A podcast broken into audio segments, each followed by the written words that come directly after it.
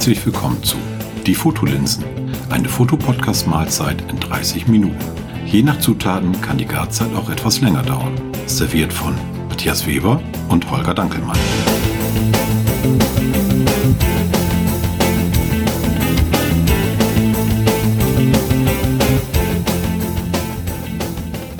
Moin Holger. Matthias. In unserer letzten Folge haben wir kurz, oder was heißt kurz, haben wir mit äh, Andreas Reiter über JPEG und RAW gesprochen. Ähm, er benutzt ja nur JPEG und ähm, wir haben so ein bisschen hin und her diskutiert.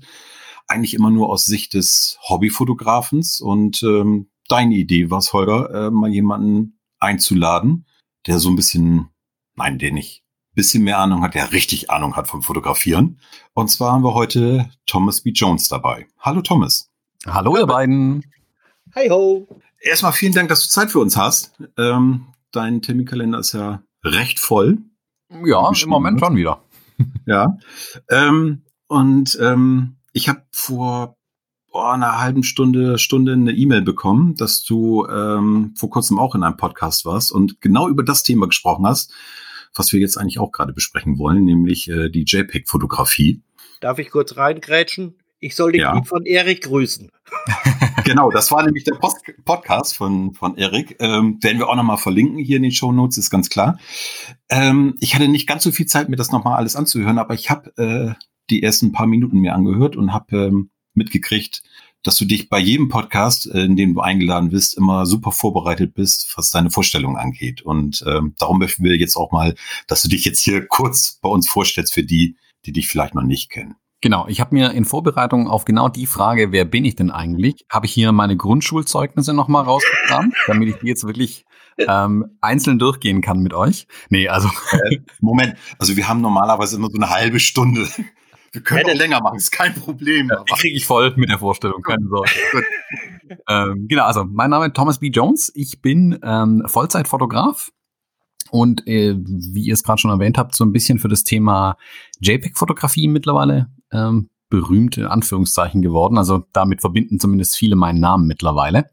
Äh, eigentlich fotografiere ich aber nicht JPEGs, sondern Menschen hauptsächlich.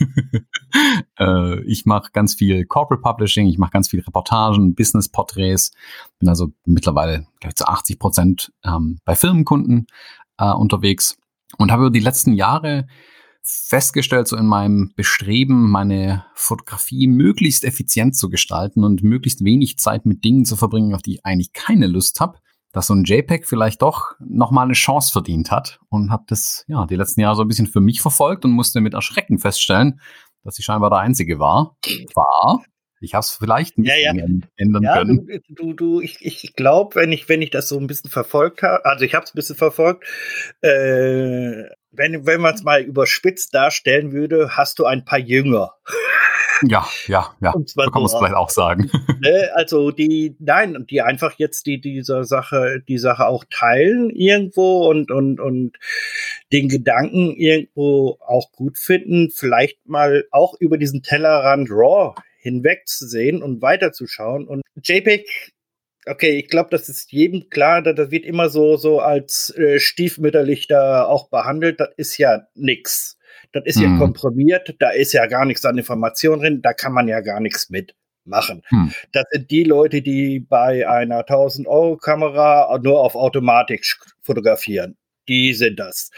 Und äh, ich glaube auch zwischenzeitlich, nein, ich bin noch kein Jünger, ähm, dass da eben mehr drin steckt. Und du hast dich da mit diesem Thema ziemlich ausführlich beschäftigt, weil ich glaube einfach auch dein Grundsatz ist nicht von wegen äh, JPEG versus RAW, sondern beide haben ihre Berechtigung. Genau.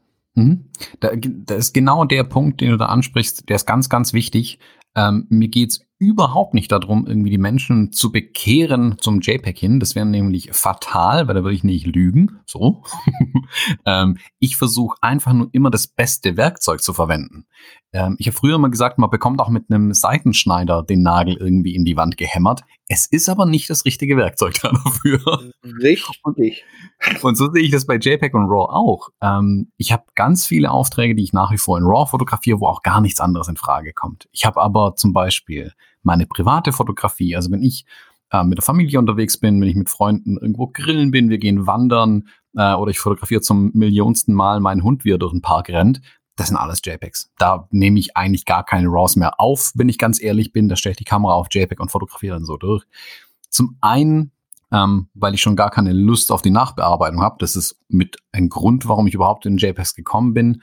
Ähm, und zum anderen, weil ich diese fertigen Looks, die ich eigentlich haben will, auch schon komplett in der Kamera erzeugen kann. Also die ist es zum einen die Möglichkeit, da es schon direkt fertig zu haben. Dann muss ich auch nichts mehr damit machen. Dann habe ich die ganzen Nachteile auch gar nicht mehr, wenn ich es in der Kamera schon hinbekomme. Ähm, und zum anderen, ich muss dann auch eben nichts mehr danach damit machen. Also ich bin ich sehe mich als Fotograf und nicht als Bildbearbeiter. Es gab mal Zeiten, da war das tatsächlich zwei getrennte Berufe. Nur hat sich mit der digitalen Fotografie so entwickelt, dass jeder auch zum Bildbearbeiter, zur Bildbearbeiterin wurde. Cool, wenn man da Spaß dran hat. Es ist eigentlich nicht so mein Ding. Ich habe jetzt also, bevor ich jetzt mit euch aufnehme, habe ich, glaube ich, eineinhalb Stunden lang irgendwelche nicht hochgezogenen Rollos an dem Gebäude weggefotoshoppt, die hätten hochgezogen sein sollen. Und da habe ich voll keine Lust drauf. Und wenn es nicht so dringend wäre, hätte ich das auch an jemanden abgegeben. Aber das muss halt morgen raus. Und deswegen habe ich es jetzt halt heute gemacht. Ach, du durftest auch mal wieder an den Reglern drehen. Ja, doch, durchaus. Hin und wieder kommt man nicht dran vorbei. Ja, okay. Wenn, wenn du äh, äh jetzt sagst zum Beispiel, es gibt Fälle, wo du definitiv in RAW fotografieren würdest. Welche Fälle würdest du da ansiedeln?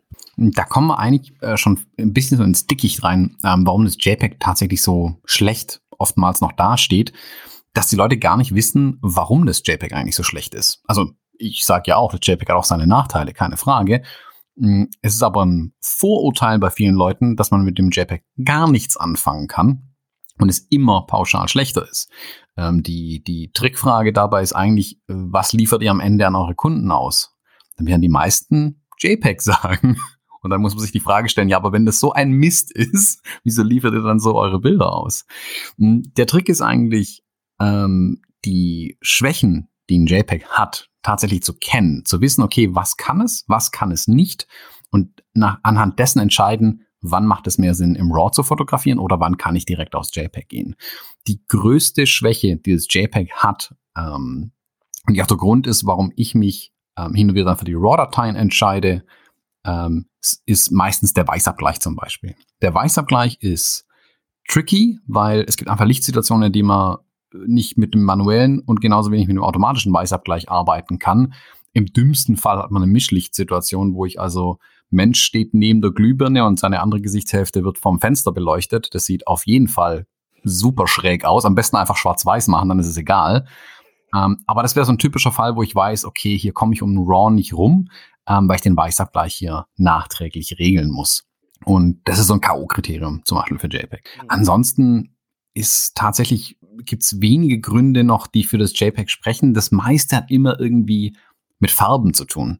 Ähm, bei der, warum ich den Weißabgleich bei RAW-Dateien überhaupt machen kann, ist schlicht und ergreifend der riesige Farbumfang, den RAW-Dateien haben gegenüber den JPEG-Dateien äh, in der Produktfotografie zum Beispiel, wenn ich ein Produkt fotografiere, wie hier, keine Ahnung, der Objektivdeckel ist jetzt gnadenlos schwarz, das ist ein schlechtes Beispiel. Ich habe nichts Buntes auf meinem Tisch liegen. Aber wenn ich in, eine Couch fotografieren würde, die, die steht in Rot vor mir und der Kunde hätte die gern auch in Grün, in Lila, in Gelb, in Grau, in Haste nicht gesehen. Jetzt kann ich entweder 15 Sofas in mein Studio reinschleppen oder ich fotografiere es einmal und drehe nachträglich an den Farben. Mit RAW-Dateien kann ich das wenn ich es richtig mache, tatsächlich machen. Mit dem JPEG bin ich da hoffnungslos verloren. Genauso, wenn ich diese Farbtöne exakt treffen muss. Also wenn ich was fotografiere und in der, im Druck hinterher muss es exakt dieser Farbton sein, tue ich mit RAW meistens leichter. Ähm, dafür ist JPEG tatsächlich nicht geeignet. Das heißt also, wenn ich jetzt mal so, so frei übersetze, zum Beispiel gerade für, für Sachen, die später in einem Katalog, in Printmedien erscheinen, wo der Kunde sagt, ich möchte diese Sache wirklich so, wie sie da steht, mit der Farbe will ich sie auch bitte im Katalog haben. Und nicht jetzt genau. mit einem, sage ich jetzt mal, abgeschwächten Rot oder, oder einem plötzlichen Knallrot, was kein Mensch haben will. Äh, da würdest du dann doch auf RAW Genau. Und selbst da ist RAW auch nur die halbe Wahrheit. Ich behaupte mal, die meisten, die dann sagen, ja super, das mache ich dann in RAW, bekommen es trotzdem nicht hin, am Ende die Farbe so im Katalog zu haben, wie sie auf der Couch tatsächlich ist. Weil da muss man dann ja wirklich mit kalibriertem Monitor, die Druckerei und ich müssen abgeglichene Profile ja, haben. Da kommt dann noch viel mehr oben drauf. Aber ja, die klar, Grundvoraussetzung. Die hinterher. Genau, also die Grundvoraussetzung ist aber eine RAW-Datei in dem Fall tatsächlich. Mhm. Aber da kommt noch einiges oben drauf on top. Ja, aber äh, ja, genau. Jetzt, jetzt, jetzt red du doch auch mal wieder was. Genau, jetzt die kritischen Fragen, bitte. Nee, ich ja, danke vor, jetzt. Vor, weiß ich nicht, äh, fünf, sechs Minuten in so einem Halbsatz gesagt, dass du in deiner Kamera die Möglichkeit hast, bestimmte Filter draufzulegen. Mhm, genau. Also, äh, es gibt ja, ähm, also in meiner Kamera habe ich sowas wie äh, Natur, ähm, Porträt pff, und noch so ein paar andere. Das sind ja nicht so die Filter, die du in deiner Kamera einstellen kannst. Mhm. Kannst du da vielleicht noch mal so ein bisschen was zu erzählen? Genau, also ich muss ja zugeben, ich habe früher das JPEG auch ein bisschen ähm, ja, links liegen gelassen, ignoriert einfach. Gehasst würde ich nicht sagen, aber ich habe es ignoriert. Ähm, ich komme von äh, Canon-Kameras ursprünglich und habe also viele, viele Jahre mit Canon fotografiert und damals, ist jetzt aber auch schon sieben, acht Jahre, acht Jahre her, also meine letzte Canon war eine 5D Mark III. Ähm, die kann ja auch JPEG fotografieren, so Daumen hoch. Aber JPEG ist halt auch nicht gleich JPEG. Es gibt ein paar technische Details, in die ich jetzt gar nicht so weiter reingehen möchte, was für die meisten ja entscheidend ist, hoffentlich, ist, wie sieht so ein Bild am Ende aus? Was bekomme ich mhm. tatsächlich raus aus dem Bild? Mm, und da ist es tatsächlich so, dass ich bei den Canon-Kameras zwar JPEG einstellen kann und auch verschiedene Looks, also natürlich, Porträt, Landschaft gibt's da noch und ja, ja genau. ähm, Faithful oder sowas. Also es gibt ein paar so Optionen, aber im Prinzip drehe ich ein ganz klein wenig an den Kontrasten, an der Schärfe, ähm, mhm. an der Sättigung. Aber so wirklich viel passiert da nicht. Im Großen und Ganzen ist es der gleiche Look, den ich ähm, über meine Bilder drüber bekomme. Die Farben werden von Nikon mal abgesehen exakt so wiedergegeben, wie sie vor der Kamera vorzufinden sind. Ich finde, Nikon hat ein bisschen komische Grüntöne manchmal. Ähm, aber im Prinzip macht die Kamera nichts anderes, als es RAW einigermaßen mit brauchbarem Kontrast und Farben irgendwie in JPEG zu übersetzen. Cool, Daumen hoch, das reicht auch für ganz viele Bereiche der Fotografie bereits aus. Ähm, und damit kann man auch das Argument entkräftigen, was viele haben, von wegen, dass immer nur Profis, die arbeiten ja alle mit RAW. Nö, also ich bin schon mal das erste Beispiel und wenn jemand schon mal äh, Sportfotografen zum Beispiel oder journalistisch arbeitende Fotografen gesehen hat, die machen extrem viel nur mit JPEG. Da geht es nämlich auch eben, eben exakt um diese ähm, akkurate Wiedergabe dessen, was passiert ist. Die Farben sind uns erstmal egal oder wie, dass es jetzt einen besonders nostalgischen Look hat oder so. Wollen die alles gar nicht. Die wollen exakt das, was sie fotografieren, eben als JPEG schnell zur Verfügung haben. Ähm, der große Trick kam bei mir damals, oder die, die Wiederentdeckung des JPEGs für mich kam, als ich die ersten Fujifilm-Kameras damals benutzt habe. Hm. Ich habe, ähm, wie gesagt, eine riesen Fotoausrüstung daheim, ähm, fotografiere beruflich und egal wo ich hingegangen bin, wusste jeder, oh, der Thomas kommt, der ist der Fotograf, der macht heute bestimmt schöne Bilder von dem Grillfest und ich bin garantiert ohne Kamera gekommen, weil ich einfach keine Lust mehr hatte. Mein Arm, mein. Ja, ich wollte grillen, genau, genau das. Ist ja. Ich wollte grillen, ich wollte nicht mein schweres Equipment mitschleppen ähm, und deswegen habe ich keine Kamera dabei gehabt. Super, der Fotograf, der nie eine Kamera dabei hat. Dann habe ich irgendwann mir so eine kleine Kamera kaufen wollen und bin irgendwie über diese Fujifilm-Kameras gestolpert und habe im Internet ein bisschen gelesen, die sollen ganz toll sein. Für mich war wichtig, die passt in meine Tasche rein und ich gebe es zu, sie sieht einigermaßen cool aus. Ähm, da habe ich diese kleine Kamera gehabt und mit der ein bisschen rumgespielt. 16 Megapixel, nicht so viel, festes Objektiv drauf, super, muss ich mir keine Gedanken machen, was ich mitnehme. Top. Da habe ich ein bisschen drüber gelesen, dass alle völlig ausrasten, weil die so tolle Schwarz-Weiß-Aufnahmen macht. Ich habe ein bisschen überlegt, Schwarz-Weiß mache ich doch hinterher. Also ich fotografiere doch erstmal in Farbe. Was wollt ihr eigentlich von mir? Mhm. Und habe dann gemerkt, ah, die reden über die JPEGs, die direkt aus der Kamera rauskommen. Und war auch der Überzeugung, das kann ja eigentlich nichts sein. Da habe ich mich ein bisschen mal damit befasst mit der Kamera und festgestellt, dass Fujifilm, da kommt der Name her, Film, ja früher auch mal Filme hergestellt hat. Mhm. Und die ja eigentlich, also die bauen auch Optiken schon ganz lang und Kameras schon ganz lang, aber wo sie ursprünglich herkommen, ist wirklich der Film. Und die sind hergegangen und haben gesagt, okay, wir wollen nicht nur eine RAW-Datei irgendwie als JPEG übersetzen, halt Datei speichern unter machen, sondern wir wollen, wie wir es früher mit Filmen gemacht haben, nicht das reproduzieren, was vor der Kamera passiert, sondern das reproduzieren, woran wir uns erinnern. Die unterscheiden da ganz zwar ganz klar zwischen Farbmessung, was eine RAW-Datei im Prinzip ist, und äh, einer Farberinnerung. Das ist das, was wir früher mit analogen Filmen auch bekommen haben. Ich habe, keine Ahnung, ein Portra 400 reingemacht. Dann wusste ich, das ist alles einen ganz kleinen Ticken wärmer. Das ist, fühlt sich irgendwie heimelig an. Nehme ich einen, äh, einen Fuji-Film, äh, die sind meist so ein bisschen, da sind die Grüntöne ein bisschen reduziert, die Hauttöne sind ein bisschen bleicher. Und so konnte ich, je nachdem, welchen Film ich genommen habe, habe ich ja ganz andere Farben bekommen. Und Wunder, Wunder, früher hat sich da keiner drüber beschwert. Nee, hat keiner nach einem Raw-Film äh, irgendwie nee. geschrien. Und die Filmsimulation hat Fujifilm in die Kameras versucht zu übertragen die haben die Chemiker, die damals dran saßen und die Filme entwickelt haben, hingesetzt und gesagt, hier habt ihr 15 Programmierer, ihr macht jetzt, damit die Kamera gute Filmsimulationen hat. Und dann hat der Chemiker vermutlich so lang an denen rumgenörgelt, bis diese JPEGs, die aus der Kamera kamen, so aussahen wie die Filme, die er vor 40 Jahren entwickelt. Das war, das stelle ich mir super interessant vor, ich wäre da sogar dabei gewesen, hätte das beobachtet. Aber mit der Leidenschaft und dem Ziel sind die da rangegangen. Die haben es meiner Meinung nach wirklich geschafft, diese Filmsimulationen in diese Kameras reinzukriegen, mit denen du einfach nur durch die Filmsimulation noch keine weitere Einstellung unterschiedliche Looks aus der Kamera rausbekommst, die alle ähm, einen schönen Farblook haben, einen eigenen Charakter auch haben und im Prinzip fertig sind, wenn sie aus der Kamera kommen. Also die JPEGs, die dadurch entstehen, entsprechen nicht den JPEGs, um den Kreis hier mal zu schließen, die wir aus unseren ha, anderen Kameras kennen und auch andere alte Fujifilm-Kameras zum Teil kennen, die einfach nur eine RAW-Datei irgendwie zu einer JPEG-Datei übersetzen. Hm. Also Aber im Prinzip das, was viele mit ihrem Handy machen und sagen, ich lege da nochmal einen Filter drauf, sage ich jetzt mal so ganz, ganz reduziert, ganz böse. Genau, ein das Stück weit kann man sich so vorstellen. Ne? Ja. das ist ja im Prinzip aber äh, dann ja auch, ich weiß ja nicht, inwieweit sind diese äh, Filmvorlagen, diese, ich nenne sie mal in Anführungsstriche Presets, äh, die die Kamera hat, äh, kann man die noch variieren oder ist das fest jetzt so und so, ist dieser Film halt damals gewesen? Ich kann da jetzt auch kameraintern nicht mehr regeln, ob ich jetzt ein bisschen was weiß ich, der Himmel soll ein bisschen blauer werden, äh, das rote Sofa soll noch roter werden? Oder ist das ein fertiges Ding, was eben diesen speziellen Look hat? Erstmal ja. Erstmal ja, und das ist eigentlich das ganz Schöne daran tatsächlich. Ähm, das ist vor allem dann ganz deutlich zu sehen, wenn man schwarz-weiß fotografiert, weil dann fehlen nämlich die Farben. Mhm. ähm, so bin ich auch zuerst zu meinen ersten gezwungenen JPEGs aus der Kamera gekommen. Ähm, ich bin in Barcelona rumgerannt und habe äh, ein bisschen Street Photography gemacht und dachte mir, ach, jetzt testen wir das mit dem Schwarz-Weiß mal. Das scheint ja ganz cool zu sein, wenn da alle das so gut finden. Und musste am Ende des Tages feststellen, dass ich wohl vergessen habe, die RAW-Dateien mitzuspeichern. Und schwupp hat man viele Schwarz-Weiß-Aufnahmen gemacht. Ähm, da hat es bei mir aber auch Klick gemacht. Und ich habe gemerkt, oh, die sind wirklich, wirklich gut. Die sind gut.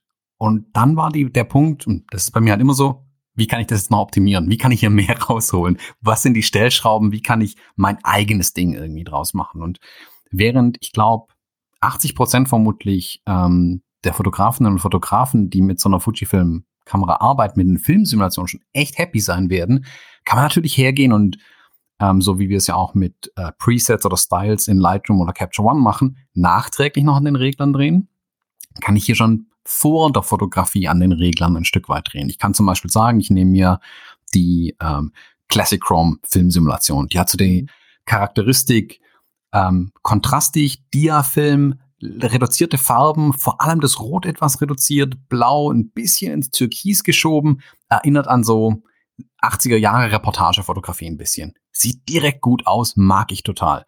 Aber ich finde, die Hauttöne sind Ticken zu bleich. Die Rotreduzierung ist mir dann doch zu viel. Ich finde, der könnte mehr Sättigung vertragen. Okay, bisschen mehr Sättigung reindrehen. Dann drehe ich noch ein bisschen die Schatten nach unten. Ich habe gern knackige Schatten, da darf auch mal was absaufen. Damit habe ich überhaupt keinen Stress. Äh, und so kann ich mit einzelnen Zutaten an dem Film noch ein paar Sachen verändern und komme dann am Ende über die Filmsimulation und meine Einstellungen an meinem eigenen Ding raus, womit ich meinen ganz eigenen Look sogar erzeugen kann.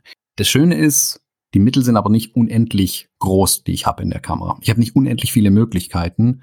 Ähm, und wenn ich es einmal eingestellt habe, habe ich es vorher eingestellt und nicht hinterher.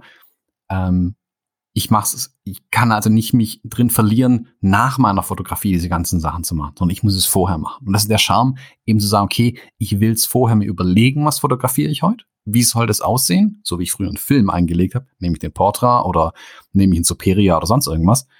und dann mache ich meine Bilder und dann ist es auch erledigt. Und das ist für mich bis heute der Charme tatsächlich geblieben, ähm, zu sagen, ich stelle mir das alles vorher ein, ich wähle bewusst heute aus, wenn ich rausgehe, heute mache ich nur schwarz-weiß. Ich stelle schwarz-weiß ein, drehe nicht mehr an den Reglern und fotografiere das, wie ich es dann halt vor mir habe. Und wenn Sachen nur über Farbe funktionieren, jo, ist jetzt Schwarz-Weiß-Film drin, so ist es dann halt. Also die Einschränkung mag ich dann tatsächlich sogar. Ähm, die, diese Einstellung oder diese Filmsimulation, man muss ja jetzt sagen, dieses Wort Film kommt ja jetzt von Film, die man früher in die Kamera eingelegt hat, nicht von Film von Video. Ne? Mhm. Das, dass man so diesen Unterschied hat. Äh, gibt's gibt's das nur bei Fuji oder ähm, haben das auch schon andere irgendwie versucht zu kopieren oder andere Einstellungs- oder Filmsimulationen? Gibt's das auch von anderen Herstellern? Also ich glaube so, dass man es Filmsimulation nennen kann, ähm, hat es im Moment tatsächlich nur Fujifilm. Ich habe aber gesehen, dass ähm, die Olympus-Kameras mit ihren Artfiltern, wenn ich jetzt richtig weiß, auch schon äh, ein gutes Stück weit in die Richtung gehen. Das ist, die haben nicht den Anspruch zu sagen, wir machen bestimmte Filme nach, in Anführungszeichen, sondern die wollen kunstvolle Filter damit einfach schaffen. Da kommen auch ähm, wirklich tolle Ergebnisse raus, muss ich ganz ehrlich zugeben. Kann, kann ähm, ich bestätigen. Genau, also ich habe da schon einiges aus, aus Olympus-Kameras gesehen und dachte, holla, guck mal, die können das ja auch. Anders, als ich es mit einem Fujifilm gewohnt bin, ähm, aber nicht per se schlechter unbedingt. Ähm, die Sony-Kameras, die neueren, die bieten auch ein paar Optionen an, um die JPEGs direkt in der Kamera schon zu erzeugen. Also die können natürlich auch JPEGs direkt speichern. Äh, und da musste ich auch feststellen, dass gegenüber dem, was ich jetzt von Canon zum Beispiel gewohnt bin, wo ich halt nur fünf Regler habe, wo ich Kontrast, Helligkeit, also eigentlich nur den Kontrast, die Farben und keine Ahnung, die Schärfe irgendwie regeln konnte, habe ich bei Sony den Eindruck, dass diese Voreinstellungen, die da drin sind, also Porträt, Landschaft, hast du nicht gesehen, nicht nur die fünf ähm, äh, Stellwerte irgendwie ähm, verändern, sondern auch irgendwas anderes noch mit den Bildern passiert. Ich glaube, da versuchen sie so einen Schritt in die Richtung auch zu gehen. Ähm, weil ich denke, dass auch da die Nachfrage einfach da sein wird. Und das ist jetzt nicht, weil Fujifilm da so toll ist. Ganz im Gegenteil. Die Leute kommen heute nach wie vor ähm, von einem Smartphone zu ihren Kameras. Also mhm. ich bin ja jedes Mal enttäuscht, wenn ich meine Kameras in die Hand nehme, weil die nicht so schlau sind wie mein Telefon. Das ist schon irgendwie irritierend, das jedes Mal festzustellen. Ja. Ähm, und da denke ich mir jedes Mal, oh, da könnte echt noch ein bisschen was lernen. Und ich glaube, der Anspruch und die Anforderung kommt von mehr und mehr Leuten, und übt Druck auf die Kamerahersteller tatsächlich aus. Was immer gut ist, die sollen sich hereinhängen, damit sie gute Kameras bauen. Und da wird sich keiner mehr über kurz oder lang verwehren können, ähm, diese Looks auch in den Kameras hinzubekommen. Ob das jetzt immer die Profikameras sein müssen, ist mal dahingestellt. Wie gesagt, ich arbeite gern mit diesem System, aber gerade die ähm, die Amateure und Amateur meine ich einfach nur die, die damit kein Geld verdienen, egal auf welchem fotografischen Niveau die sich bewegen, oder auch die, die ähm, vielleicht im Nebenberuf sowas machen, die haben nicht die allerteuersten Kameras, die bewegen sich irgendwo in mittleren Preissegmenten vielleicht, aber trotzdem sehen die halt auch, hey, ähm, mit meinem, keine Ahnung, aktuellen Smartphone und irgendeiner App kriege ich voll geile Farblooks raus. Meine Kamera für 4000 Euro kann das irgendwie nicht. Warum Hersteller? Und ähm, da wollen die Leute, glaube ich, meiner Meinung nach mehr und mehr hin. Und wie gesagt, wie ihr gesagt habt, es gibt da mittlerweile, ihr habt sie jünger genannt, aber es gibt halt ganz viele Leute, die diese JPEG-Fotografie zu schätzen wissen. Und es ist nicht unbedingt wegen dem spezifischen Look, den jetzt eine Fujifilm oder eine Olympus oder eine Sony hat, sondern es ist die Idee dahinter, einfach zu sagen, ich lege vorher meinen digitalen Film ein, gehe raus und fotografiere und habe meine Ergebnisse am Ende fertig. Das ist eigentlich der, der Punkt, wo auch ich mehr hin will, unabhängig davon, wie die Sachen aussehen. Für mich ist es wichtig, zurückzukommen von meinem Fototrip irgendwo hin und das Ding erledigt zu haben. Ich finde ja dann die hm. Bildauswahl schon schlimm genug, aber sie dann auch noch bearbeiten zu müssen, da hätte ich gar keine Lust drauf, wie gesagt. Das war ja auch so das, was äh, Andreas in der letzten Folge gesagt hat, dass das, was er fotografiert, äh, wenn er da das JPEG von hat, da ja, sagt er, vielleicht schneide ich das Bild mal ein bisschen zu, aber in, im Prinzip ist es das, was er auch so haben will. Und ich glaube, ähm, was du vorhin sagtest, dass die allermeisten ihre Fotos sowieso mit dem Handy machen. Mhm. Äh, ich bin ja immer so ein bisschen bei diesen Händen, wenn man denn so ein Stück Seife in der Hand hat. Ich sag's immer wieder, ich mag das überhaupt nicht. Mhm. Ich habe jetzt auch meine letzten Bilder auf dem Handy gelöscht.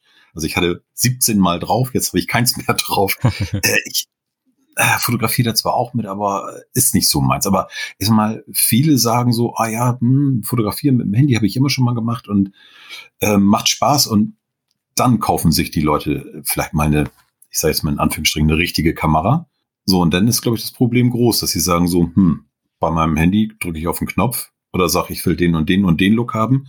Und bei meiner Kamera, ja, da muss ich mich, wenn ich ganz blöd mich anstellen, mich hinterher nochmal hinsetzen und Filter drüberlegen. Ne? Mhm. Und dann ist das natürlich, äh, was, was Fuji da macht, ähm, schlau. Mhm. Genau, also Beschnitte und Begradigung zum Beispiel ist was, was ich auch an meinen JPEG-Dateien immer noch mache. Also man kommt nicht um eine, ähm, ich meine, eine, eine Bildredaktion herum und auch eine kleine, also eine Retusche nicht, aber eine Bildbearbeitung, da sehe ich eben begradigen, beschneiden zum Beispiel. Es muss auch nicht immer das richtige ähm, Seitenverhältnis schon in der Kamera drin gewesen sein. Also manchmal denke ich mir auch, boah, hätte ich vielleicht eher 16 zu 9 fotografieren können, weil oben und unten ist alles völlig langweilig. Dann beschneide ich das Bild dann entsprechend noch. Aber auch da, mh, hm, Sachen wie begradigen und beschneiden, wäre eigentlich cooler, wenn ich das schon in der Kamera erledigen könnte, wenn ich ganz ehrlich bin. Also wenn ich den Ausschnitt in meiner Kamera nachträglich so vielleicht sogar noch wählen könnte oder nachträglich die Begradigung nochmal durchführen könnte, ähm, das wäre super. Dann wäre ich noch schneller an meinen fertigen Ergebnissen, weil ist also, wie gesagt, in meinem fotografischen Alltag, wenn ich so Reportagen mache oder so, ich habe das ganz oft, dass ich die Bilder direkt an meine Kunden abgebe. Also ich hatte jetzt konkret heute mal wieder die Anfrage, da ist jetzt irgendwie eine Mitgliederversammlung in der, in der Firma oder Vorstand, keine Ahnung was, alles digital, die machen das per Zoom, aber es gibt einen Raum, wo dann halt doch äh, vier, fünf Leute sitzen ähm, und das wollen sie ein bisschen dokumentiert haben, wie das halt einfach ist so. Keine Ahnung, vielleicht für die Firmenhistorie, wie auch immer. Auf jeden Fall brauchen sie die Bilder am gleichen Tag, weil sie die eben auch schon direkt ausspielen wollen, dann Richtung Social Media und hast du nicht. Sage ich klar, Daumen hoch, kriegt ihr von mir Fotografie als JPEG, weil ist halt so, ist das Beste, was man hier machen kann. Ähm, ich habe aber hier trotzdem immer noch einen Arbeitsschritt im Moment, den ich außerhalb der Kamera erledigen muss. Das ist Begradigen der Bilder. Das ist dahingehend nicht ganz so sch schlimm, weil ich ja sowieso, ich fotografiere die ganze Kiste dann in JPEG.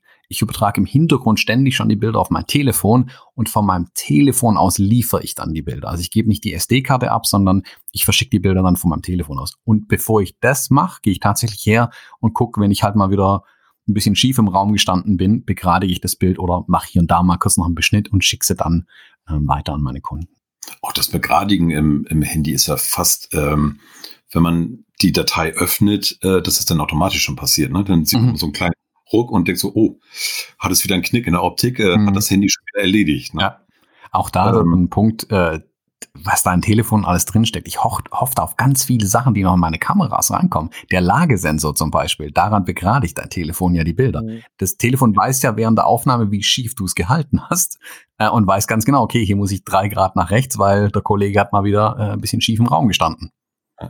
Also wenn irgendwann meine Kamera anfängt zu klingeln und Holger ist dran, das wäre super. Dann haben wir es geschafft. Ne? Dann haben wir, dann haben wir es geschafft. Dann, haben, ja. dann sind wir durch. Dann haben wir alles hinter uns. Ja, aber äh, was, was mich ja irgendwo, ich würde nicht sagen stört. Es ist ja eigentlich äh, eine Verbesserung, wenn man jetzt sagt, okay, ich will jetzt mit diesen Looks ab. Wenn, also wenn ich damit arbeiten will. Wenn ich jetzt sage, nö, ich will jetzt kreativ sein, ohne falsch, falsch ausgedrückt. Das andere ist auch kreativ. Aber äh, ich, ich, ich will ja keine äh, reine Fotografie, sondern geht's dann im Prinzip in Richtung Composing.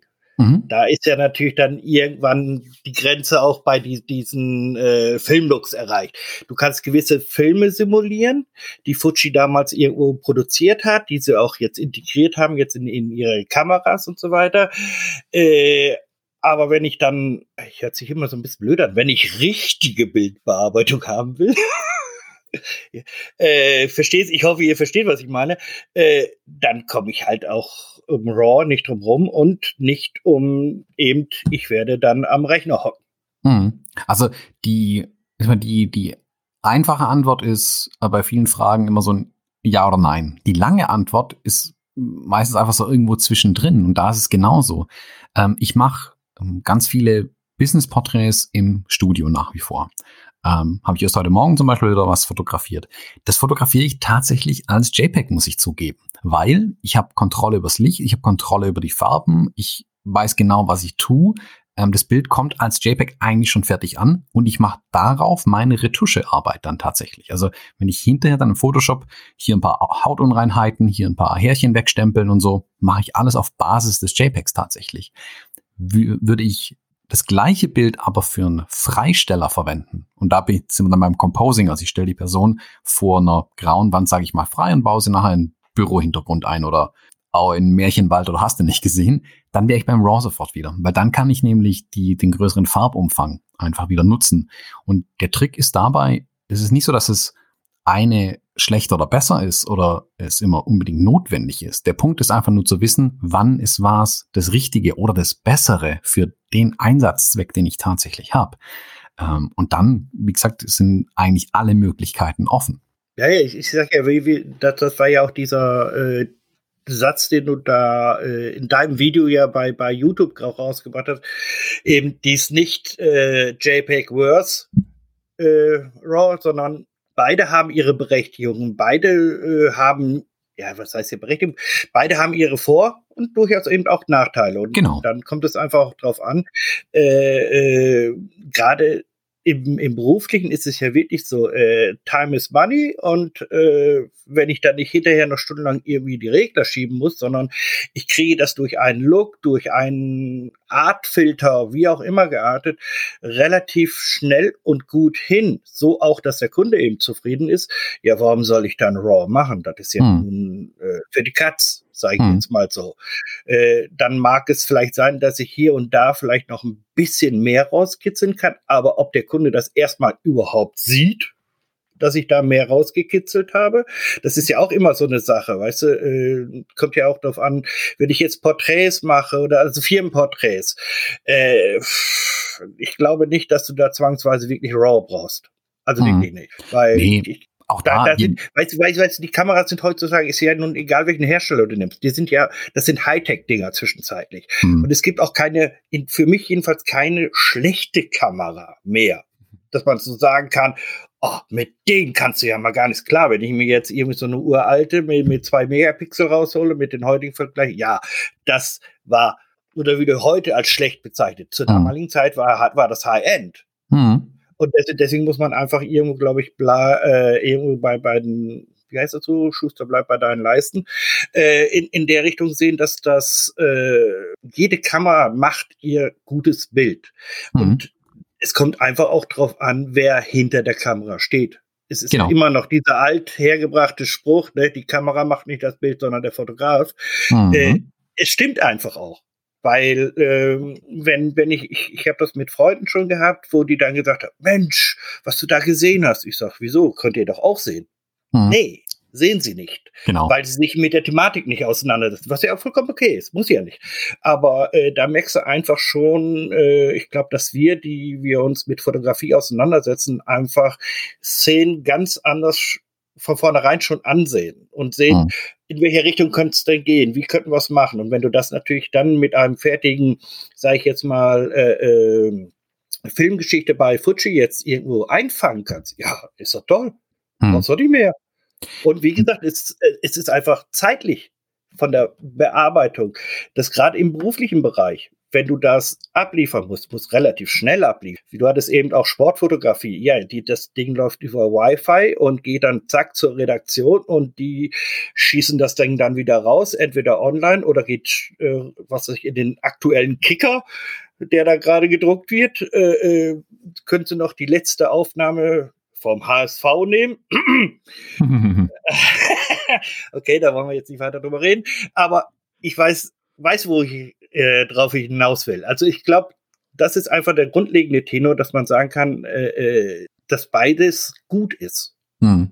So genau, und Du hast gerade was ganz Interessantes auch gesagt, dieses fotografische Sehen tatsächlich, woraus ja viel mehr ankommt als auf jede Technik, die man irgendwie in der Kamera drin stecken hat. Mein klar spielen so Sachen wie eine Brennweite und eine Blende schon eine Rolle. Also wenn ich jetzt natürlich mit einem völligen Gurkenobjektiv unterwegs bin, bin ich vielleicht ein Stück weit eingeschränkt, wenn ich nicht so freistellen kann. Wenn ich nur, keine Ahnung, ein 200 Millimeter Objektiv habe, wird es mit der Weitwinkelaufnahme vielleicht eher schwierig. Es gibt schon technische Faktoren, die einen limitieren in mancher Hinsicht. Ähm, aber wie viele Porträtfotografen bestätigen werden, kann man auch mal mit einem 35 Millimeter tolle Porträts machen und wie viele Landschaftsfotografen auch sagen werden, auch ein 200 Millimeter kann gute Landschaftsbilder machen. Der Je Trick, nachdem. ist, der Trick ist eben zu wissen, was habe ich drauf, wie kann ich es einsetzen, was sind meine Limitationen, die meine äh, mein Werkzeug jetzt im Moment hat und dann kann ich entsprechend meine Bilder machen. Und genau das ist der Punkt mit diesen JPEG-Fotos. Äh, Wenn ich mein Motiv visualisieren kann, wenn ich weiß, hey, da ist jetzt was, das will ich jetzt fotografisch umsetzen und ich weiß ganz genau, ich habe das Objektiv jetzt drauf auf der Kamera, ich habe die Kamera, die das und das vielleicht kann, was so Dynamikumfänge und sowas, was die ja nicht alles an Einschränkungen auch haben können. Und mein Anspruch war eben, vorher schon zu wissen, wie soll mein fertiges Bild aussehen. Ich will auch jetzt schon wissen, bevor ich auf diesen Auslöser drücke, ist es ein Farb- oder ein Schwarz-Weiß-Bild. Das ist eine ganz wichtige Entscheidung heute, die ich schon treffe, bevor ich es eigentlich fotografiere. Und das von, von vornherein schon zu wissen, hilft, glaube ich, tatsächlich, ein besserer Fotograf zu werden am Ende. Und nicht hinterher herzugehen und stundenlang die Preset-Datenbank durchzugehen, nur in der Hoffnung, dass irgendwas dieses schlimme Bild rettet. Bild verbessert. Genau. Schwarz-Weiß also, geht immer, weißt du doch. Ja, genau, Schwarz-Weiß. Im Zweifel Schwarz-Weiß und viel Korn rein, dann ist es immer super artsy und dann muss es toll. gut sein. Mensch, ähm, das toll aus. und das ist der große, große Vorteil, den ich am Anfang auch dann bei diesen spiegellosen Kameras gesehen habe, dass ich es auch im Sucher tatsächlich schon sehen kann. Es hilft anfangs total, wenn ich im Sucher schon mein fertiges Ergebnis sehen kann. Da achte ich heute ehrlich gesagt auch nicht mehr ganz so drauf. Klar sehe ich natürlich, was ich fotografiere, aber es ist nicht mehr so, dass ich dann da stehe und ein, mir überlege, hm, mache ich da mal mehr oder weniger Farben rein oder geht das jetzt oder geht das nicht? Das ist ja ein, das passiert ja alles schon im, im Kleinhirn, sage ich mal, äh, wenn man entsprechend geübt ist.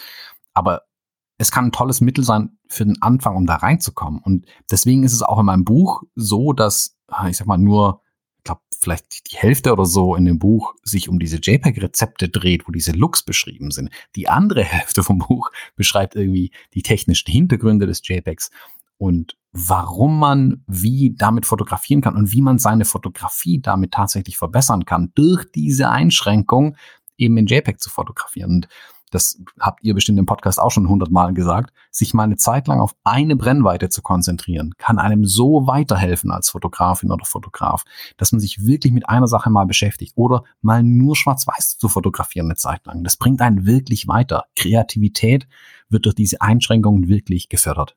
Auf jeden Fall. Also das, das hatte ich jetzt zum Beispiel gehabt, wo ich, ich habe lange Zeit wirklich schwarz-weiß sehr, sehr stark äh, favorisiert. Und dann habe ich angefangen, wieder Farbe. Und auf einmal kam die Reaktion in, in, in, in, den Netzwerken. Wow, Holger kann Farbe.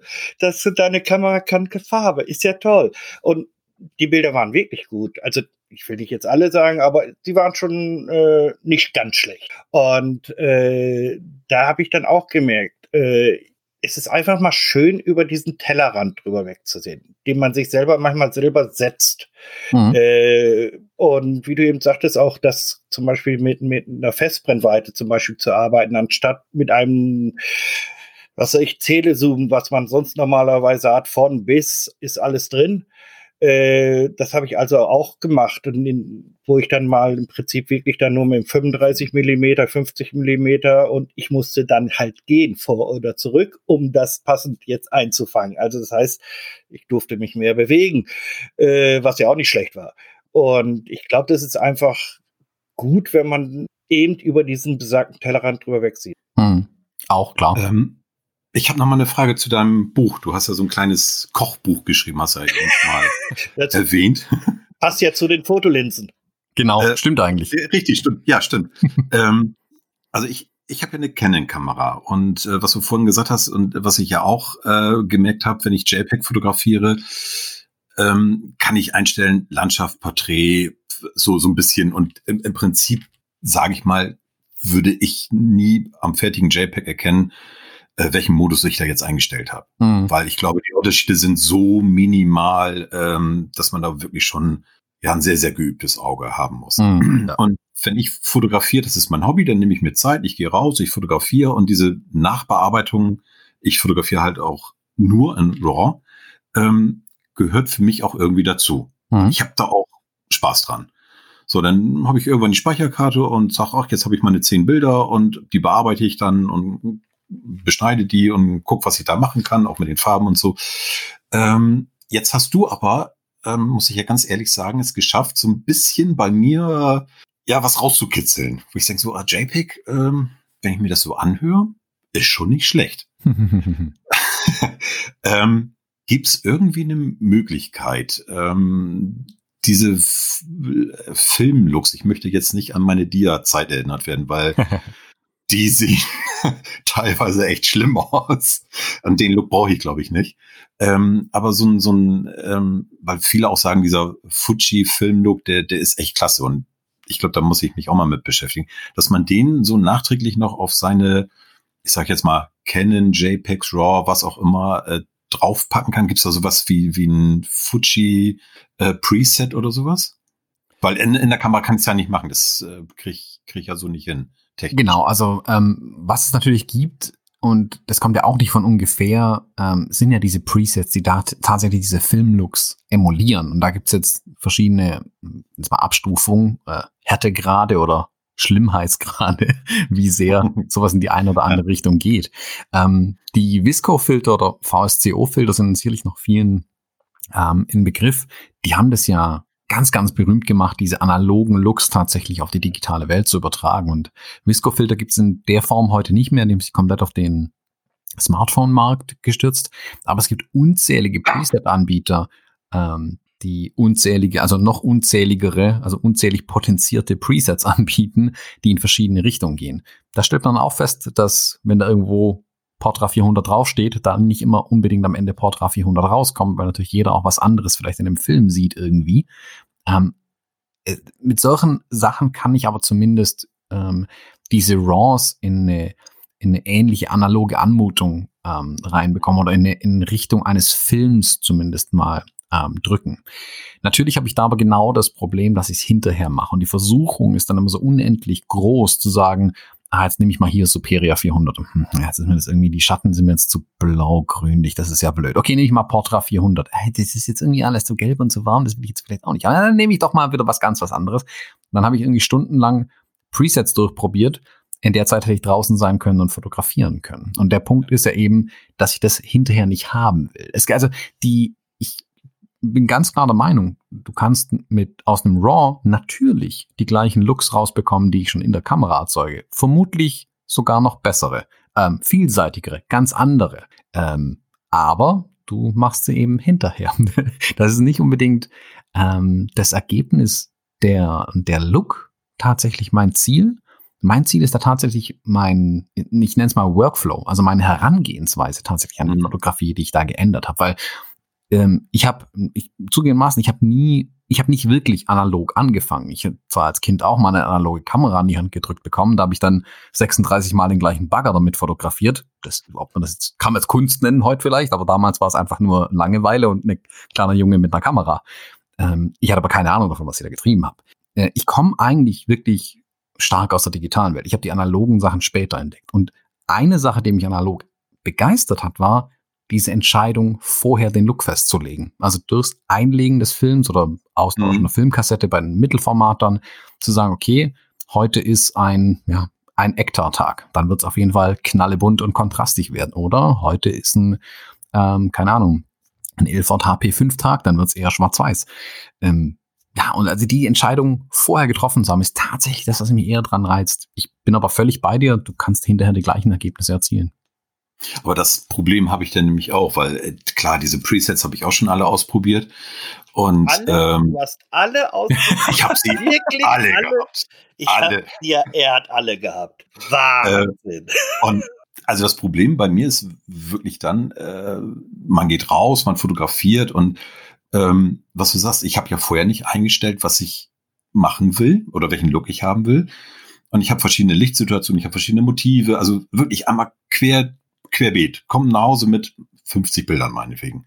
So, jetzt habe ich das äh, Preset XY und kleister das, ich sage jetzt mal ganz primitiv, über alle Bilder drüber.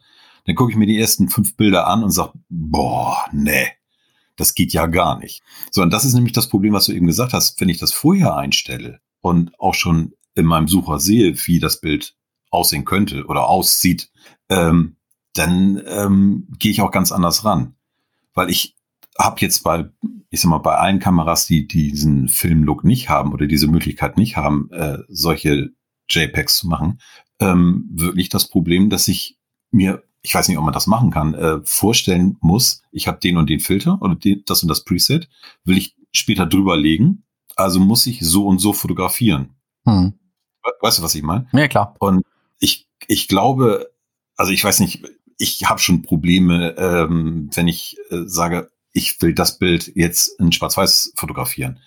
Also ich finde, das ist so eine, so eine hohe ähm, Transferleistung, dass man sagt, das Motiv muss ich mir jetzt schwarz-weiß vorstellen. Wie fotografiere ich das, damit es auch schwarz-weiß gut aussieht? Mhm. Natürlich kann ich Farbe fotografieren und her sagen, Bob, schwarz-weiß und bisschen regeln und dann passt das schon.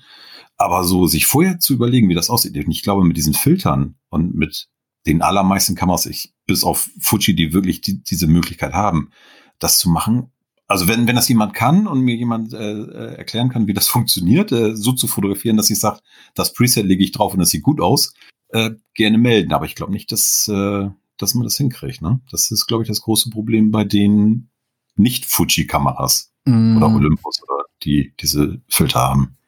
Äh, ja, gut, also selbst bei Olympus sehe ich ja im Sucher eigentlich schon mein Ergebnis, wenn ich es richtig weiß, aber liebe Olympus-User, äh, ah, okay, ist so. Ähm, ja, ja, ja, also ich kann auch schwarz-weiß draufknallen. Das sehe ich als schwarz-weiß.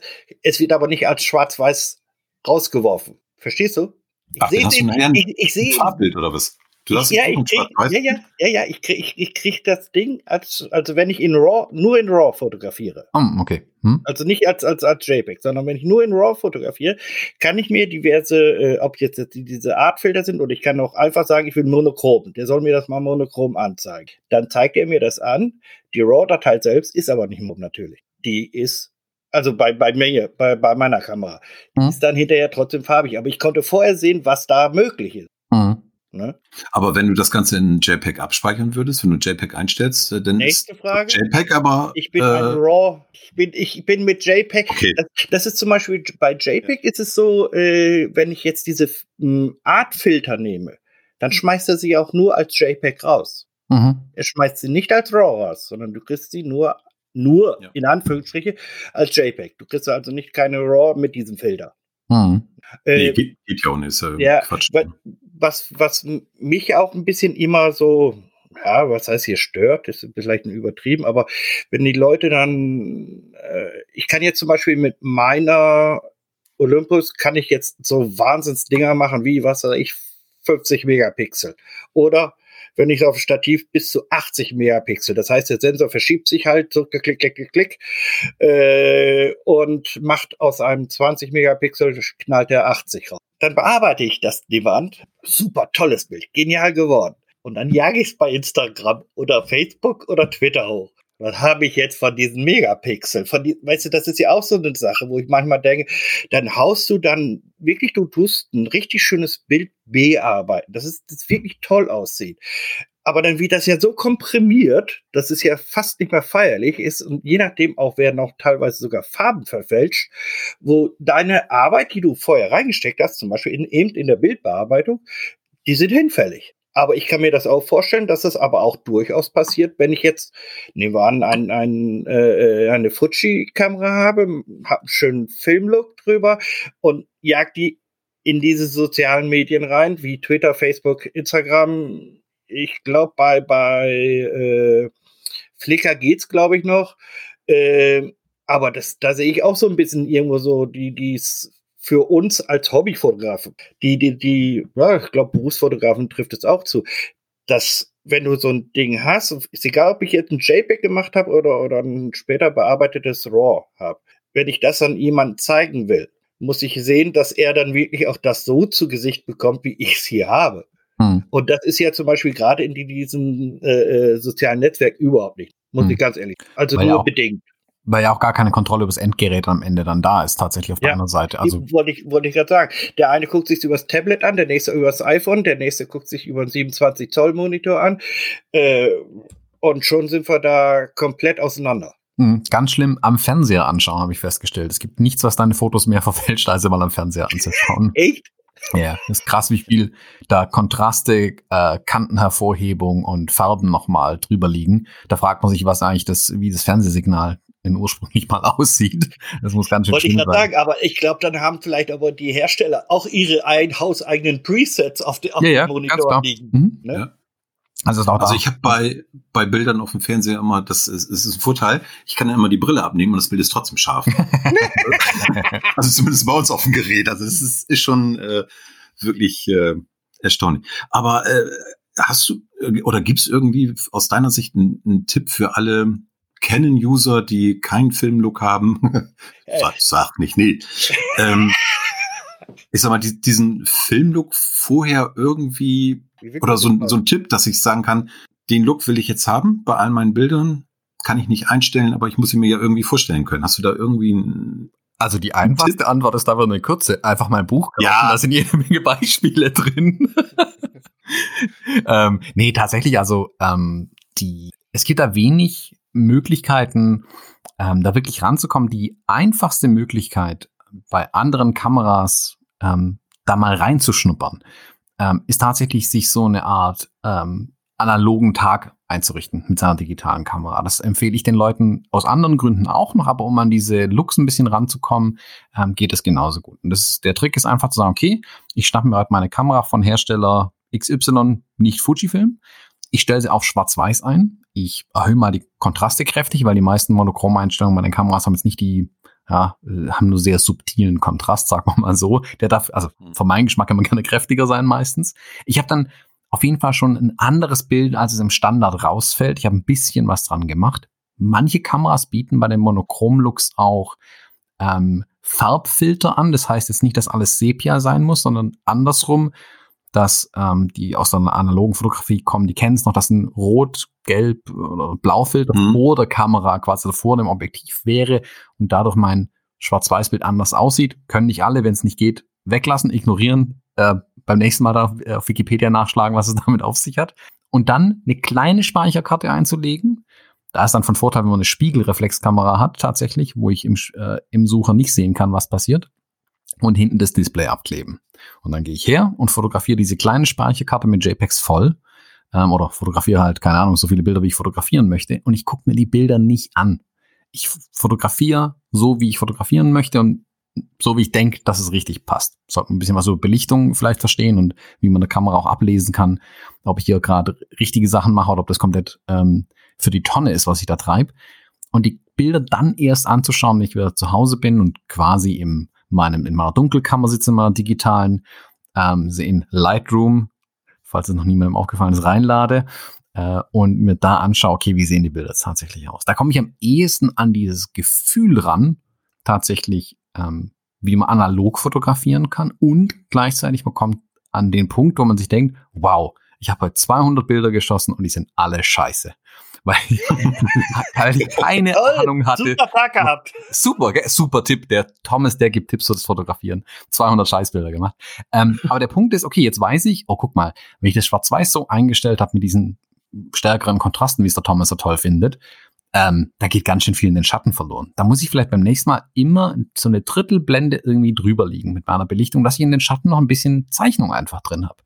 Und dann fange ich an, fotografisch zu denken. Dann fängt der Prozess an im Kopf, dass ich mir vorher Gedanken mache, ich sehe jetzt was vor mir liegen, ich gucke da drauf, ich weiß ungefähr, was mit der Belichtungsmesser meiner Kamera macht.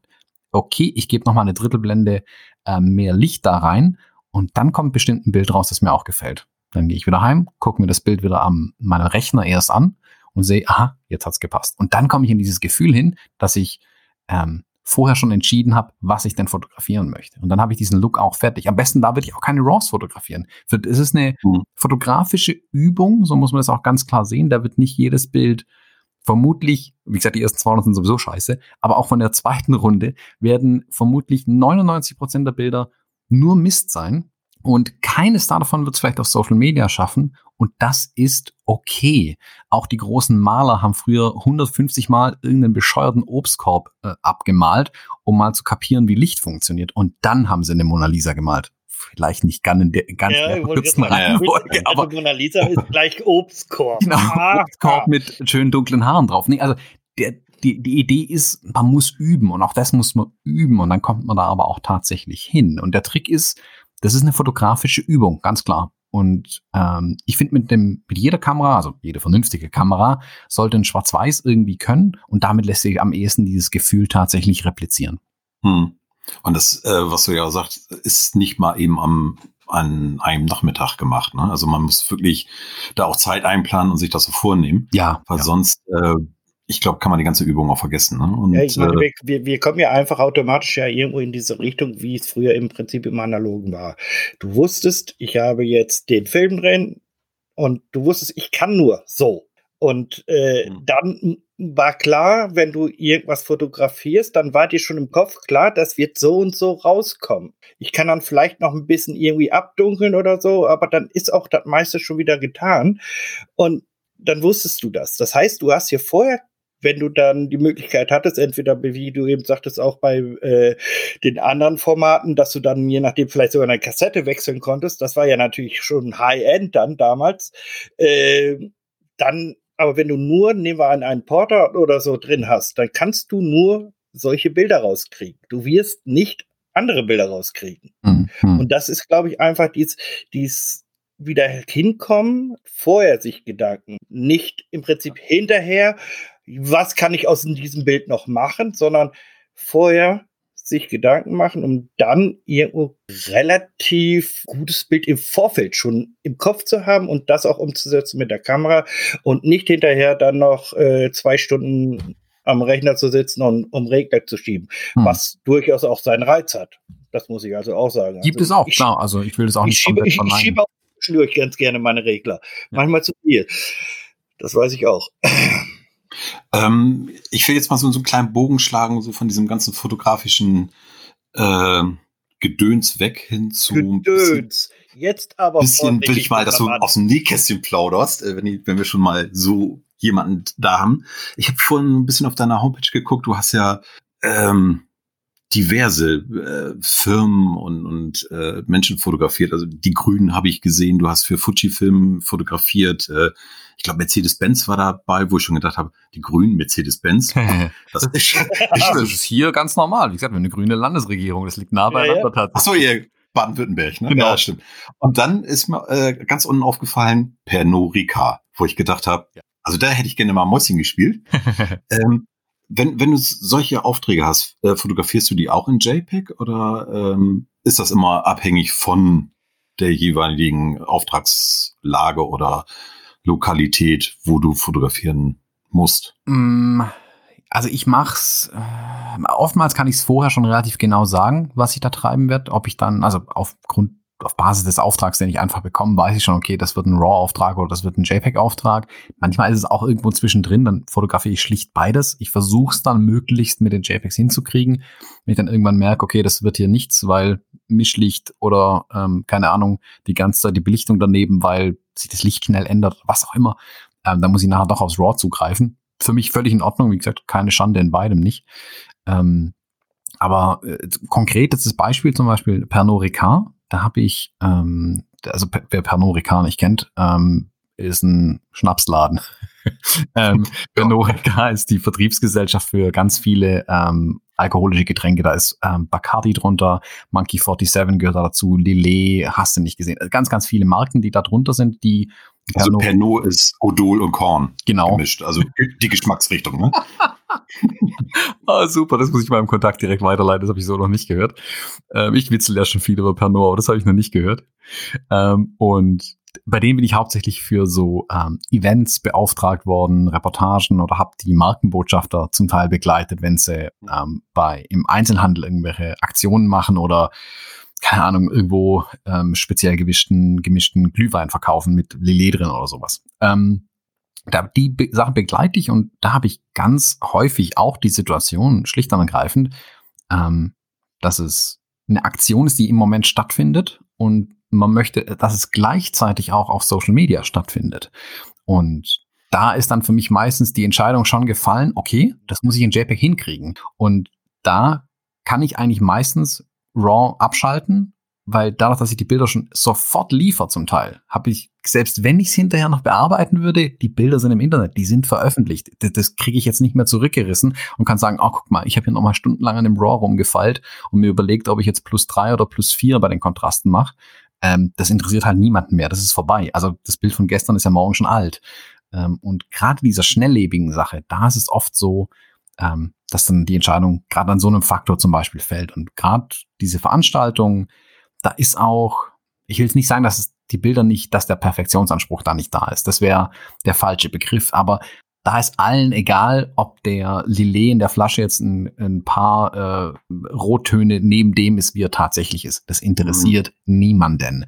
Das ist, das ist vergängliche Fotografie ein Stück weit, aber ich bin ja trotzdem froh, dass sie dafür tatsächlich noch Fotografen beauftragen. Das sind aber andere Dinge einfach wichtig, nicht die perfekte Das Farbe. Event an sich. Das Event an sich, genau. Ja, ja. Und das Gefühl einfangen. Ja, und du musst es eben zeitnah eben rüberbringen. Genau. Gerade eben, eben heutzutage, äh, wenn jetzt solche Events sind, die wollen ja am besten einen Livestream haben. Mhm, genau. In der Richtung. Wenn, wenn ich jetzt das Foto schieße, dann muss das im Prinzip innerhalb der nächsten, sage ich mal, spätestens 30 Minuten sollte es online sein. Mhm. Weil wir jetzt gerade hier Party haben oder äh, ein Produkt vorstellen, wie auch immer geartet. Genau. Und äh, wie gesagt, bei solchen Situationen kommst du einfach um JPEG ja nicht drum rum. Genau. Also, geht, da geht kein Weg dran vorbei. Am krassesten beobachte ich das im Moment zum Beispiel ähm, im Wahlkampf bei den Grünen. Da begleite ich äh, einen Landtagsabgeordneten, der im Moment fürs äh, Amt als Oberbürgermeister kandidiert. Und der stand jetzt letzte Woche Freitag ähm, auf dem Marktplatz, hat da beim kleinen öffentlichen Veranstaltung mehr oder weniger ein Interview gegeben. Und während ich ihn fotografiert habe, ähm, ist es bei meinen Kameras so eingestellt, dass ähm, ich entweder alle oder eine von mir getroffene Auswahl sofort aufs Telefon übertragen lasse, sobald ich die Kamera abschalte. Ich arbeite meist mit zwei Kameras. Sprich, jedes Mal, wenn ich wechsle und die Kamera abschalte, lädt die andere oder lädt die Kamera im Hintergrund dann ein paar Bilder schon auf mein Telefon rüber. Währenddessen steht irgendwo in der, ich wollte gerade sagen Menschenmenge, also in diesen 15 verteilten Menschen, die irgendwo auf einem riesigen Marktplatz sind, ähm, stehen seine Mitarbeiter, die sich um seinen Wahlkampf auch kümmern. Und alle, keine Ahnung, zehn Minuten oder so, schnappe ich mir mal kurz mein Telefon und werfe den per Airdrop die Bilder rüber. Da sind die übertragen, einmal quer über den Marktplatz. Die gehen her, nehmen die Zitate, die sie hören und sich im Kopf abspeichern, hauen die bei Instagram als Textblock nochmal über mein Bild drüber und veröffentlichen das sofort, dass ich auf der Heimfahrt schon die fertige Story bei ihm im Instagram angucken kann mit meinen Bildern. Ähm, das ist sicherlich die, die schnellste Turnaround-Zeit, die ich bisher in solchen Aufträgen hatte. Also es war vor drei, vier Jahren noch ein komplett anderes Game, ähm, wie es jetzt mittlerweile ist. Und man merkt auch, die Firmen sind da ähm, hinterher, das so zu machen. Ähm, und die Fotografie ist da so schnelllebig geworden. Das heißt aber noch lange nicht, und das ist ein anderes Thema eigentlich, aber was ja viele Fotografen immer beschreien, dass die Fotografie ja toter als tot ist und es ist alles nur schnell, schnell und im Internet überhaupt. Ja, ist es schon. Die Fotografie ist halt anders geworden. Man muss sich einfach damit abfinden, dass Fotografie heute was anderes ist. Man muss aber den großen Vorteil daran erkennen es wird mehr Fotografie benötigt. Das ist nämlich auch der Punkt. Gute Fotografie hat noch immer ihren Platz. Ich kann aber halt nicht hergehen, die Bilder mal mit heimnehmen und dann importiere ich die mal und dann dauert das eine Stunde oder zwei mit diesen riesigen RAW-Dateien und dann überlege ich mir mal, welchen Filter ich drüber lege und eine Woche später schicke ich dann die Bilder an meinen Auftraggeber. Nein, der Fotograf, der sie auf der Veranstaltung geliefert hat, der halt hat den Auftrag bekommen. Und wenn es ein, in Anführungszeichen jetzt schlimm gesagt, irgendein Amateur ist, der eigentlich kein Geld dafür nimmt, der es aber besser macht als du als Fotograf, sorry, dann hast du als Fotograf hier versagt und ist nicht das Internet schuld. Ja.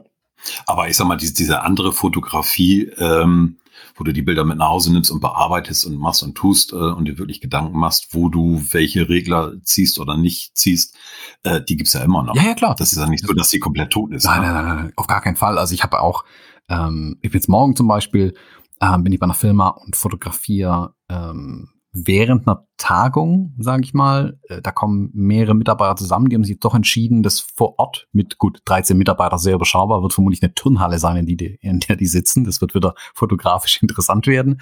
Ähm, Weitwinkel, ne? Weitwinkel, da sind wir wieder. Ähm, da bin ich aber gar nicht für die Veranstaltung da, ähm, sondern um Porträts von allen Mitarbeitern zu machen. Ich baue dann irgendwo oh, in meinem Nebenraum. Entschuldigung, ich hab's gerade durch.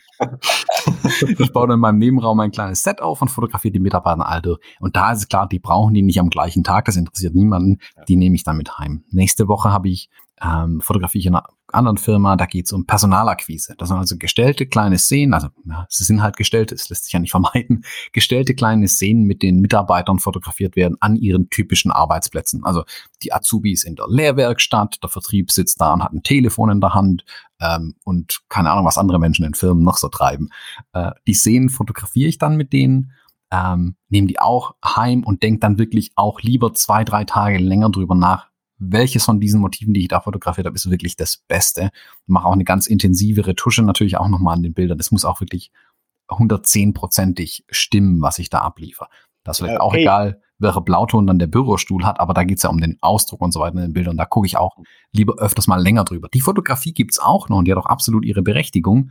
Ähm, aber da, da zum Beispiel nutze ich tatsächlich ähm, die JPEGs oftmals für die Vorauswahl der Bilder. Also ähm, ich fotografiere viele von den Sachen tethered und ich habe dann einen, Laptop neben mir stehen auf meinem kleinen ähm, Rollwägelchen. Und während ich fotografiere, landen dort schon die Bilder. Und der Kunde kann live mitverfolgen, was ich hier eigentlich treibe und kann dann auch sagen, oh, ah, das könnten wir aber, können wir hier nicht noch, keine Ahnung, äh, das ist mir zu dunkel, zu hell, zu bunt, zu langweilig, hast du nicht gesehen oder die Leute sehen blöd aus. Äh, er kann dann eingreifen. Der Trick ist, dass die Bilder, die da landen, die fotografiere ich als JPEGs und als RAW gleichzeitig. Der Trick ist aber, mhm. dass die JPEGs, die da landen, schon gut aussehen. Die sehen schon aus, die haben schon einen gewissen ähm, äh, Finished Look einfach. Also das sind die Farben gut, das hat schöne Kontraste, das hat so die gleiche Anmutung wie die meisten Bilder, die Sie bei mir auf der Homepage zum Beispiel gesehen haben, in meinem Portfolio, weil auch da viele eben genau über den Weg gegangen sind und mal JPEGs waren.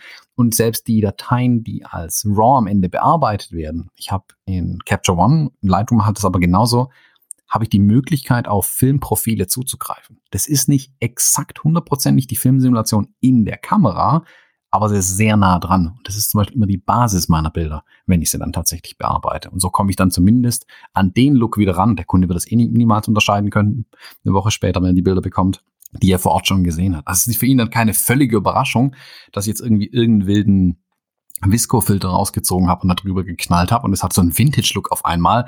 Und er alles, ist halt ein, mit Sepia rum. Genau, alles ist auf einmal Sepia und er macht hat eigentlich eine Firma für Controlling und denkt sich, was um Gottes Willen ist hier passiert? Wir haben vor Ort was ganz anderes gesehen.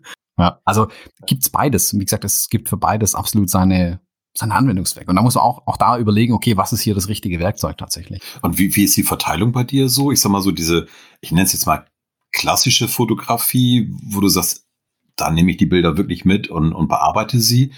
Äh, und der, der Anteil der Bilder, wo du sagst, gleich raus, weg, JPEG und das war's. Ah, hättest du mich da letztes Jahr gefragt, wäre die Verteilung sicherlich eine andere gewesen, da ich letztes Jahr sehr viel ähm, ähm, tagesaktuell fotografiert habe. Und das war auch für dieses Jahr definitiv mein Ziel, da viel mehr noch sogar noch zu machen. Ähm, auf mit Reportagen jemanden zu begleiten. Also gerade das mit dem Landtagsabgeordneten war ja ein Ding, das ich äh, vor der ganzen Corona-Kiste noch angefangen habe. Aber dieses Jahr findet ja kaum was statt, leider Gottes. Ähm, ja. Und deswegen ist es nicht so viel. Es sind jetzt, ähm, ich merke, dass die Kunden gerade aufwachen und jetzt viele von diesen Imagefotografie-Sachen und Porträts und so weiter kommen ähm, wo ein bisschen eine andere Fotografie notwendig ist. Ähm, um es ein bisschen runterzubrechen, im Privaten würde ich sagen, dass ich äh, 90 Prozent, ah, vermutlich sogar mehr wie 90 Prozent, fotografiere ich äh, oder verwende ich die JPEGs, so muss man es ganz korrekt sagen. Ich verwende zu 90 Prozent die JPEGs, die aus der Kamera rauskommen. Bei 10% schnappe ich mir die RAW-Dateien und mache vielleicht nochmal was anderes draus. Ich benutze aber witzigerweise die Kamera, um die Bilder zu entwickeln, nicht Capture One oder sowas. Äh, gibt bei Fujifilm die Möglichkeit, es in der Kamera die RAW-Datei nochmal einzulesen und nochmal neu als JPEG mit den entsprechenden Settings rauszulassen. Äh, und da liegt es oft mal dran, ah, das hätte ich doch gerne an dem knackigen Schwarz-Weiß oder ich habe was. Moment, jetzt muss ich mal nachfragen. Du hast, also du fotografierst JPEG und RAW gleichzeitig. Mhm. Und dann nimmst du dir in der Kamera dein, deine RAW-Datei und sagst, ich will jetzt aber nicht äh, den Filmlook haben, sondern den anderen. Kamera mach mal und speichert das wieder als JPEG ab? Oder wie funktioniert das? Genau. Äh, also sogar noch cooler. Also ich kann, ähm, wenn ich JPEG und RAW fotografiere, zeigt mir die Kamera immer die JPEGs auf dem Display hinten an. Ich kann aber reingehen und sagen, hey, wirf mir mal den internen RAW-Konverter nochmal an, kann alle Einstellungen verändern, die ich vorher verändern konnte für die JPEGs und kann mir es in der Kamera nochmal als, ich sag mal, als alternatives JPEG rauslassen. Ich kann mhm. sogar, was äh, hier richtig cool ist, das Bild pushen oder pullen. Ähm, wie man es aus der analogen Zeit ja kennt. Und das hat tatsächlich einen entsprechenden Effekt auf die JPEGs, weil es ja wirklich aufgehellt oder nochmal äh, abgedunkelt wird, das Ganze. Und das sieht, hat zum Teil interessante äh, Implikationen für die fertigen Bilder. Was noch cooler ist, ich kann die RAW-Dateien parallel zu meinen JPEG-Dateien auf meinem Rechner speichern. Wenn ich dann feststelle in der Auswahl, und das gilt auch für meine Business-Aufträge, ich stelle dann in der Auswahl meiner JPEG-Dateien fest, oh super, ähm, da hätte ich vielleicht mal einen Weißabgleich vorher mir überlegen sollen, weil das, was ich da sehe, ist definitiv falsch. Dann kann ich hergehen, ich schließe die Kamera mit einem USB-Kabel nochmal an meinen Rechner an, ähm, werfe die RAW-Datei in eine Software rein, dieses X-RAW Studio heißt es bei Fujifilm. Die kann darin all die Einstellungen treffen, die ich an der Kamera machen könnte, muss es nur halt nicht an diesen kleinen fummeligen Knöpfen machen. Ähm, mhm. Und dann drücke ich auf Konvertieren, dann schickt mein Rechner die RAW-Datei in die Kamera, die Kamera konvertiert es im internen RAW-Konverter nochmal neu und schickt sie zurück an meinen Rechner. Bumm, habe ich eine JPEG-Datei, die nicht von der zu unterscheiden ist, die ich in der Kamera gemacht habe. Ich habe also die, die Qualität, äh, die Korrektureinstellungen, auch was ja Objektivkorrekturen alles angeht, was die Kameras ja immer besser können als jede Software, ähm, komplett fertig und kann es aber am Rechner quasi mit der angedockten Kamera machen. Und so korrigiere ich zum Beispiel ähm, Bilder, wo ich eine Blende drüber oder drunter lag und ich will es aber trotzdem haben. Oder Bilder, wo ich zum Beispiel im Weißabgleich mich völlig vergriffen habe. Oder im Privaten, wenn ich sage, oh, das ist bestimmt auch als Schwarz-Weiß cool. Oder ich habe Schwarz-Weiß fotografiert und denke mir dann doch, ach, das wäre aber vielleicht auch in Farbe ganz geil gewesen. Das, die, die bunte Torte, die da vor mir stand.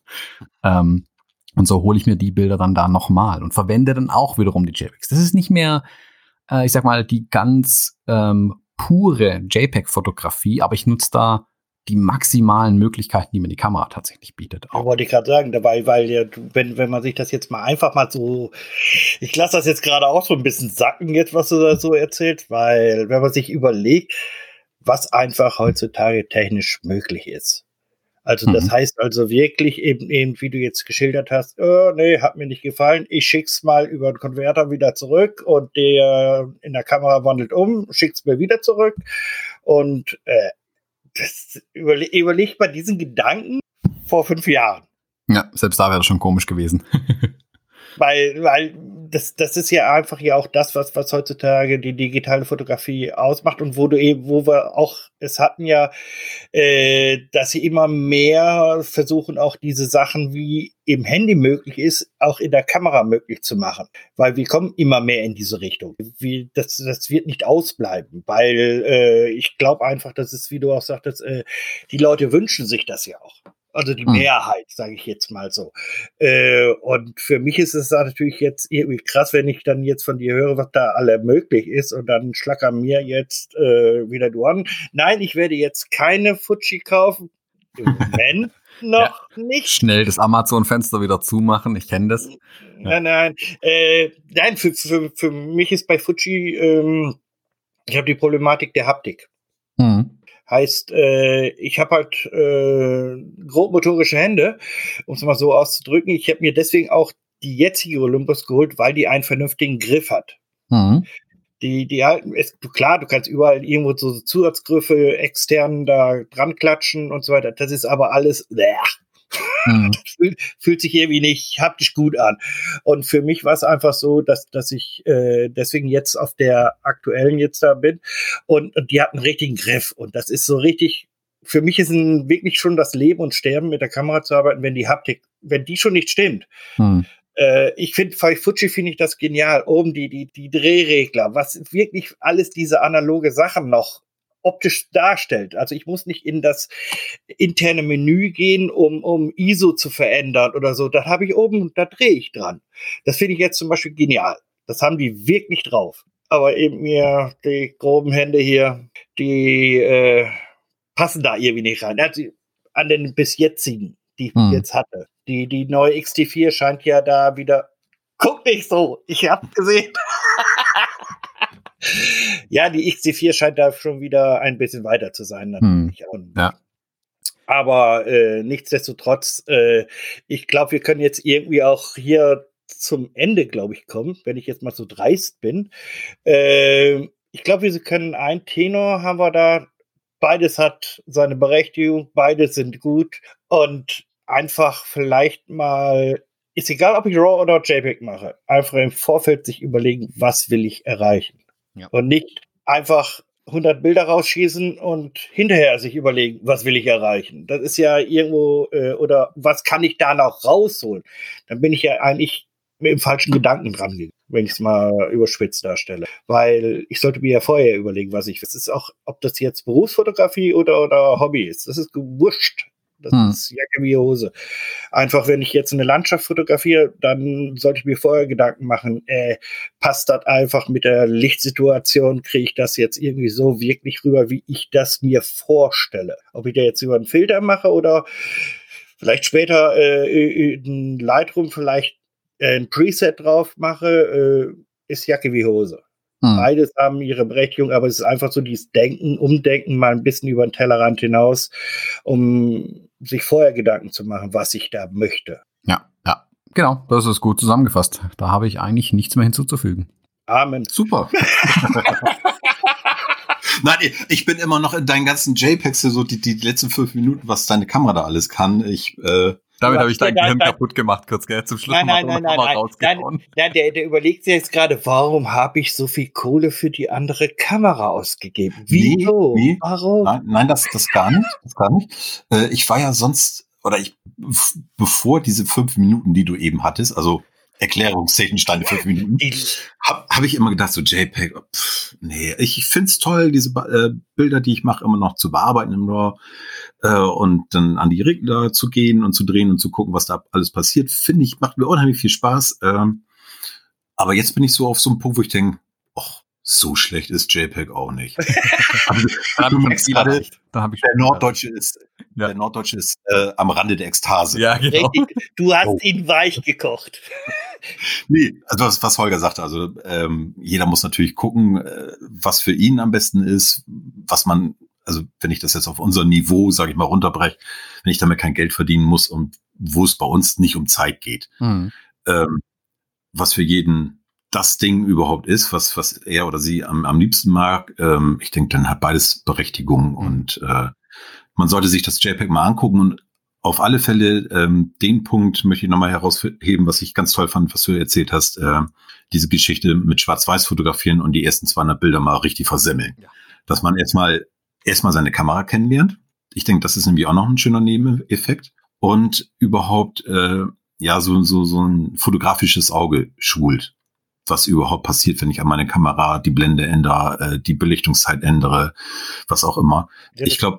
Das grundlegende Wissen eigentlich. Genau, das grundlegende. Erstmal, an, erstmal aneignen. Ja. Weil viele, ich, viele machen es nicht. Und ich glaube, ähm, ich sag mal, das Grundlegende behaupte ich jetzt mal, habe ich halbwegs drauf. Aber selbst wenn ich das jetzt machen würde, ich glaube, meine ersten 200 Bilder sind auch scheiße. Mhm. Und von daher äh, finde ich das echt ein super Tipp. Und äh, Gibt es eine Möglichkeit, bei den zweiten 200 gleich anzufangen? nee, ich, ich sehe hier, ich kann die mal, ich weiß nicht, ob man die sehen kann. Ah, du Ein, hast eine oh. 4 Gigabyte Speicherkarte, mhm. die wird, weil du sagtest, kleine Speicherkarte, die werde ich mir mal reinlegen. Ja. Und dann werde ich das nämlich auch nochmal machen. Ich glaube, das ist gar nicht so schlecht, dass man nochmal so ein bisschen so die Basics auffrischt. Das gilt für ganz viele Bereiche und selbst ich mache das hin und wieder. Deswegen fotografiere ich unter anderem auch analog, um mich da hin und wieder mal zu resetten und mich auf das Wesentliche auch in der Fotografie wieder zu konzentrieren, nämlich einfach wirklich drüber nachzudenken, was treibe ich hier eigentlich? Was fotografiere ich denn tatsächlich?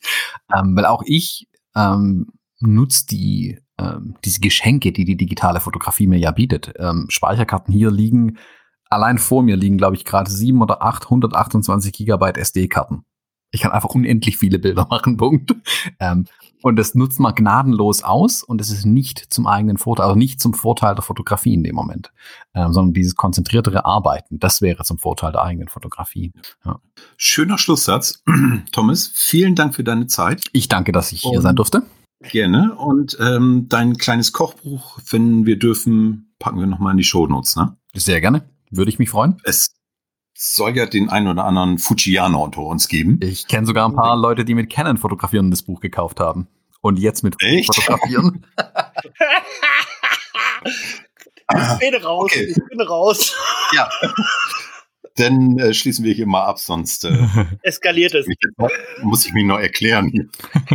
okay, vielen Dank, Thomas, für deine Zeit und äh, ja, vielleicht hören wir uns irgendwann mal wieder. Ich würde mich bestimmt. Freuen.